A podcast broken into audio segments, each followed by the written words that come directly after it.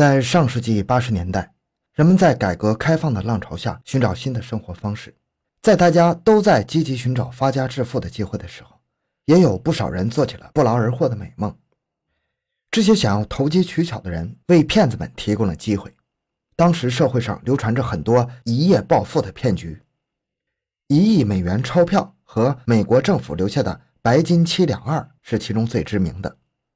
按理来说，这样的骗局只是为了骗取金钱，但是广西境内的一位哥阔却因为这样的骗局走上了杀人的不归路。在接下来十年的时间里，先后有二十多名受害人被其团伙所杀害。欢迎收听由小东播讲的《一个骗局引发的血案》，十年内害死二十余人。回到现场，寻找真相。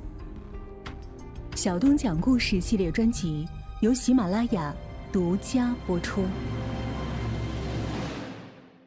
在上世纪八十年代初，改革开放的春风吹遍了神州大地，大多数人都在寻找勤劳致富的法门。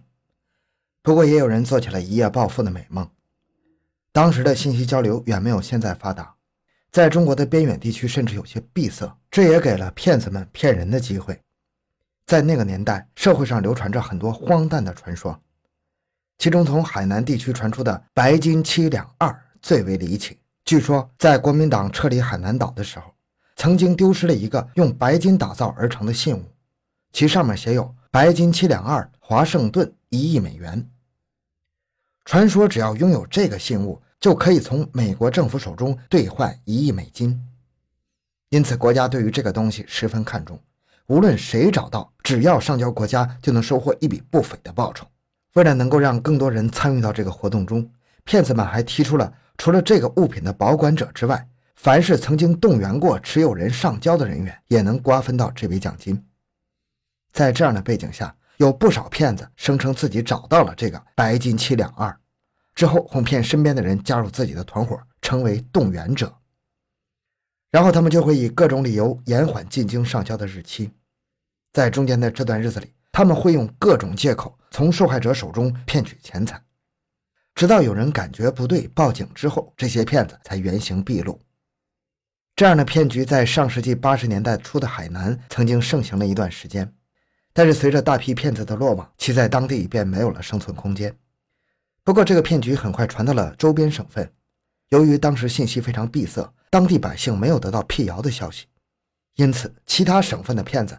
也开始用白金七两二作为幌子行骗，其中就包括了广西宁明县人李尚坤。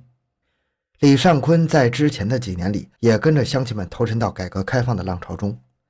他曾经养过鱼，也做过生意，但是没有经验，他赔了个底儿掉。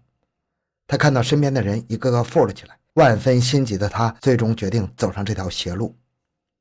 在他最初听到白金七两二的传说之后，对其也是嗤之以鼻的。他不觉得会有人相信这种东西，但是很快他就发现身边越来越多的人在茶余饭后谈论这件事儿，甚至还有不少人跃跃欲试。李尚坤便决定借此行骗，最终他将目标锁定在自己邻居周某身上。他主动找到周某，说自己身边的人找到了白金七两二，正打算进京领取奖金，如果他有意的话，可以通过缴纳三千元的保证金的方式入股。周某听到之后十分激动，当即将钱交到了李尚坤的手里。在周某缴纳了保证金之后，他整天跟在李尚坤的身边，问他究竟什么时候动身，这让李尚坤困扰不已。在他把周某给他的钱挥霍完之后，他也不想继续应付他了，便打算动手将其除掉。就在他准备动手的时候，他发现周某的妻子也知道了这件事儿。为了避免暴露自己，李尚坤最终决定将周某夫妻二人一起杀死。于是，在一天夜里，他找理由把两名受害人约了出来，之后趁他们不注意把二人杀害。在李尚坤处理完周氏夫妇的尸体之后，他本以为这件事情就告一段落了，可谁知道，周某把这件事告诉了他的亲戚韦某。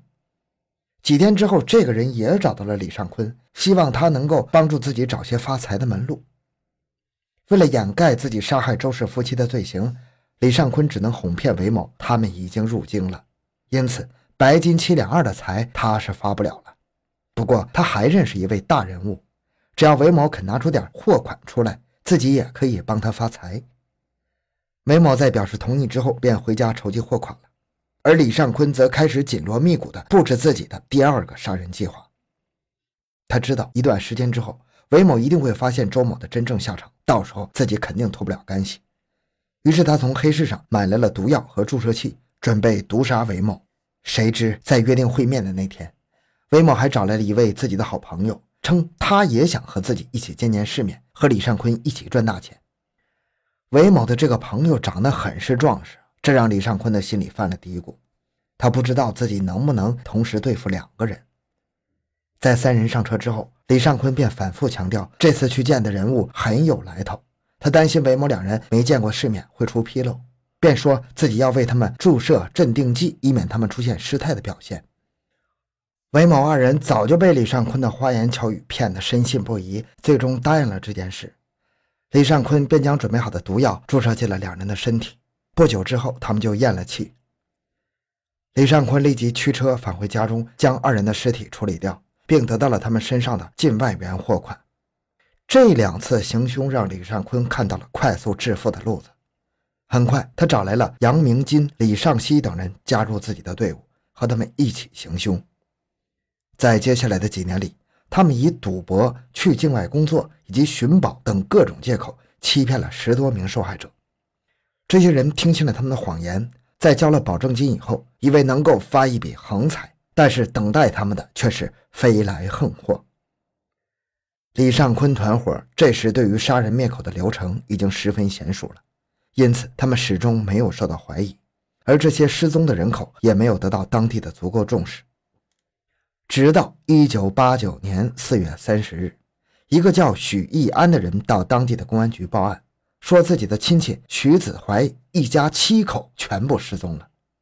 这样一起大案引起了警方的重视。在调查之后，他们发现徐子怀失踪之前和李尚坤曾经有过频繁接触，便开始调查李尚坤。不过，李尚坤在警方面前坚持说自己最近从未见过徐子怀，还说自己一个人是不可能对付七个人的。因此，警方便暂时放走了他。在几个月之后，当地又发生一起失踪案件。这次，警方终于得到了和李尚坤高度相关的证据。当时，一位女子说，她的丈夫黄希庆在三个月前出门经商，但是之后就没有任何消息了。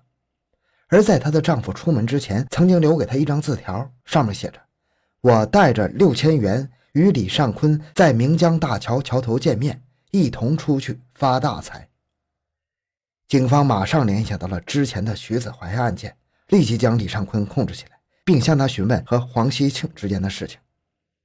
这次李尚坤依然一口否认自己和黄西庆有任何联系。不过他没想到的是，这次受害人留下了关键性的证据。警方从李尚坤的回答中认定他是在说谎，便立刻把他抓了起来，并派人去搜捕他的同伙。谁料李尚坤在被控制起来之前，早就向自己的妻儿传递出了消息。团伙中的二号人物杨明金也被母子二人早早藏了起来，这让案件的调查遭遇了很大的困难。不过，杨明金不像李尚坤那样是一个心思缜密的人，他的思维比较单纯。之前跟随李尚坤作案，也不过就是想赚点黑钱。那时，李尚坤的妻子和儿子一直将他窝藏在简陋的小屋中，那里的环境十分糟糕，这让他感到自己受了天大的委屈。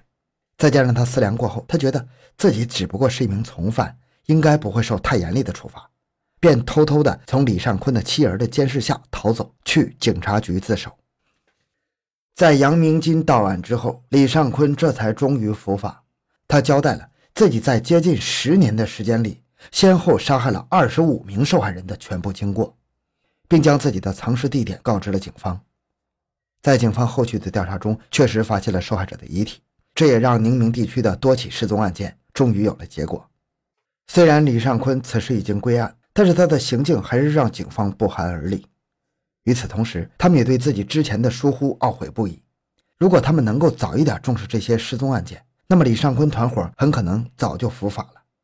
在被捕之后不久，李尚坤、杨明金等人都被判处了死刑，并很快执行了枪决。